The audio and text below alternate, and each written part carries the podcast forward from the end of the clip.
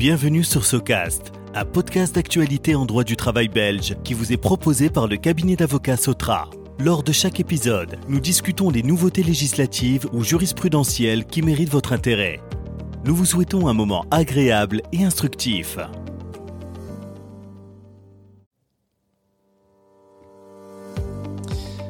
Bonjour à toutes et à tous, je suis Valentin Anquet, associé au sein du cabinet d'avocats Sotra.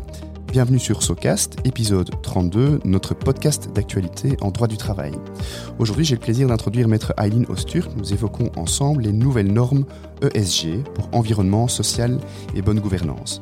Ces normes découlent, comme nous allons le voir, de l'adoption d'une directive européenne sur la publication d'informations en matière de durabilité par les entreprises et ses conséquences donc concrètes pour les entreprises belges que nous allons voir au cours de ce podcast. Eline, euh, tout d'abord, s'agissant de cette directive européenne, peux-tu nous dire s'il s'agit d'une véritable nouveauté? Non. La CSRD vient modifier une autre directive de 2014, la Non-Financial Reporting Directive, en abrégé la NFRD. La directive de 2014 a introduit l'obligation d'un reporting extra-financier pour les entreprises ayant leur siège dans un pays de l'Union européenne. L'Union européenne a souhaité moderniser et renforcer cette obligation du reporting extra-financier. Et c'est dans ce cadre qu'une nouvelle directive a été adoptée le 28 novembre 2022.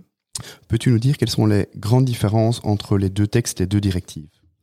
Le nouveau texte présente plusieurs différences ou nouveautés importantes.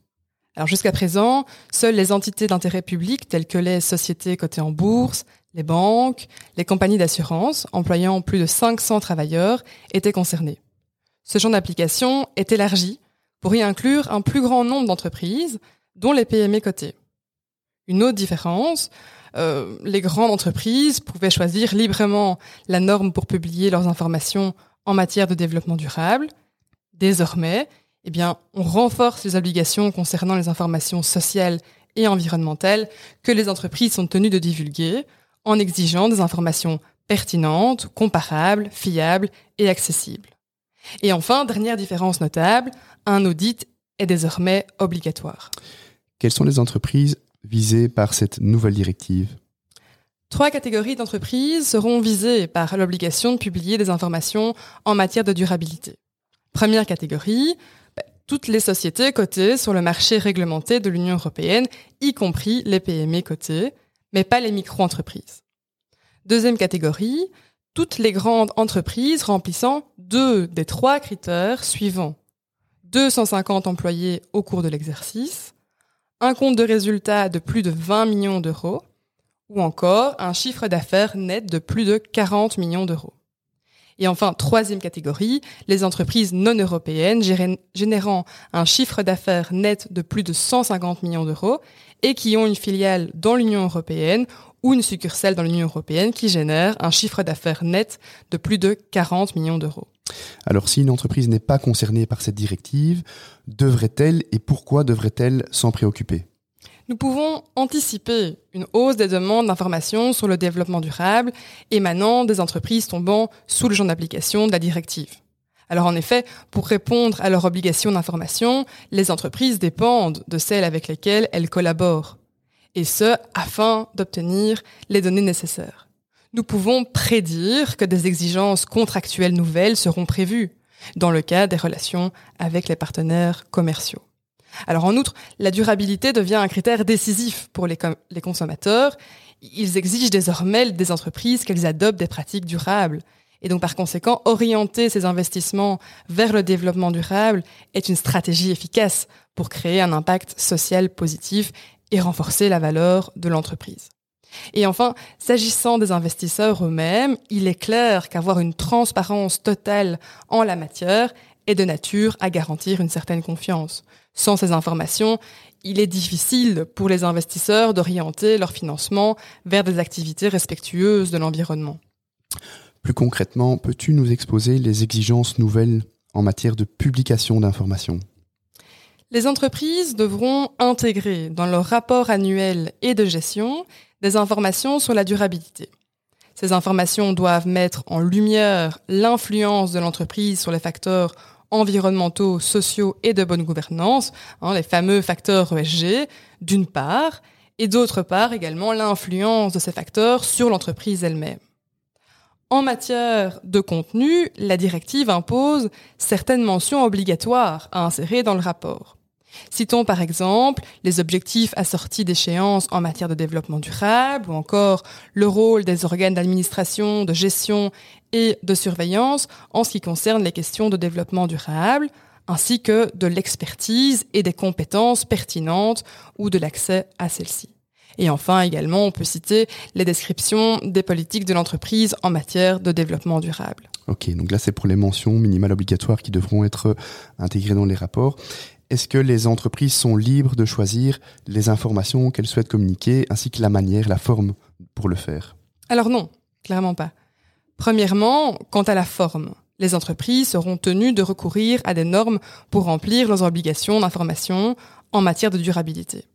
À ce sujet, la Commission a adopté un acte avec 12 normes communes qui aideront les entreprises à communiquer et à gérer plus efficacement leurs performances en matière de durabilité. Ces normes devront être utilisées et de cette manière, on garantit le fait que dans toute l'Union, les entreprises publient des informations comparables et fiables.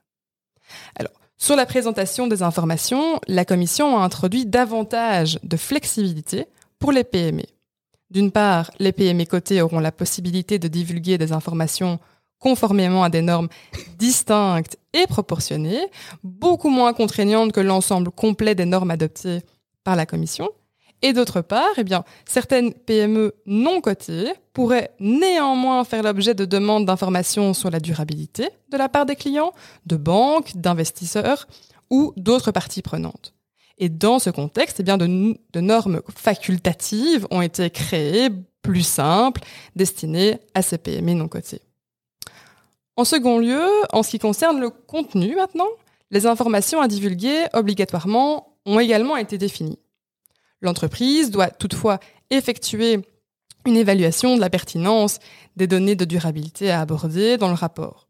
Cela signifie que l'entreprise ne devra partager que les informations véritablement pertinentes, en ayant donc la possibilité d'omettre celles qui ne sont pas liées à son modèle d'entreprise et à ses activités. Soulignons que bien que ces informations soient soumises à une évaluation de leur pertinence, cela ne les rend pas facultatives en termes de publication. Peux-tu nous en dire plus par rapport à l'entrée en vigueur de ces textes? Hum, la, Commission a adopté la directive CSRD le 28 novembre 2022. Celle-ci est entrée en vigueur en janvier 2023. Cette directive doit être transposée en droit belge pour la mi-mai 2024 au plus tard. À ce jour, aucun texte n'a été déposé à notre connaissance? Les règles ne commenceront à s'appliquer qu'aux dates suivantes. À partir du 1er janvier 2024 pour les entreprises comptant plus de 500 travailleurs déjà soumises à la directive de 2014 et les grandes sociétés cotées hors Union européenne comptant plus de 500 travailleurs. Et dans ce contexte, les premiers rapports devront être remis en 2025. À partir du 1er janvier 2025 pour les grandes entreprises qui ne sont pas soumises à la directive de 2014, y compris les autres grandes sociétés cotées hors Union européenne et qui emploient plus de 250 travailleurs et ou qui ont un chiffre d'affaires de 40 millions d'euros et ou 20 millions d'euros d'actifs totaux. Et dans ce cas, les premiers rapports devront être alors remis en 2026. Et enfin, à partir du 1er janvier 2026 pour les PME cotées, y compris les PME cotées hors Union européenne, avec des premiers rapports à remettre en 2027. Nous notons toutefois que les PME peuvent se soustraire à cette obligation jusqu'en 2028. Ainsi, la date ultime à laquelle une PME cotée doit commencer à publier des informations est l'exercice 2028. La première déclaration en la matière, euh, la première déclaration en matière de durabilité étant publiée en 2029.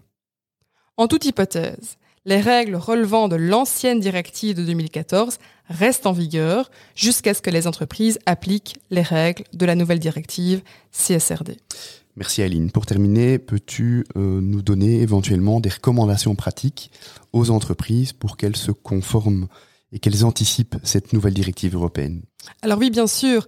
Il est primordial que les entreprises élaborent, en temps utile, une politique interne facilitant la collecte et la centralisation des informations nécessaires à l'élaboration des rapports de développement durable.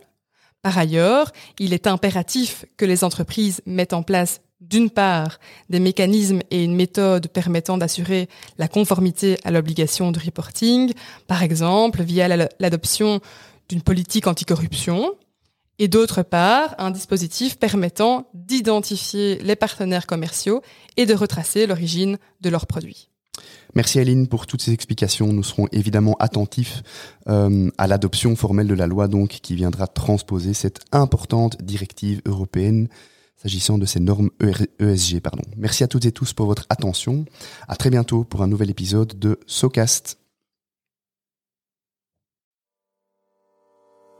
SoCast vous est proposé par Sotra, un cabinet d'avocats spécialisé en droit du travail dans le secteur privé et le secteur public. Surfez sur www.sotra.be pour en savoir davantage sur nos services aux entreprises et aux administrations.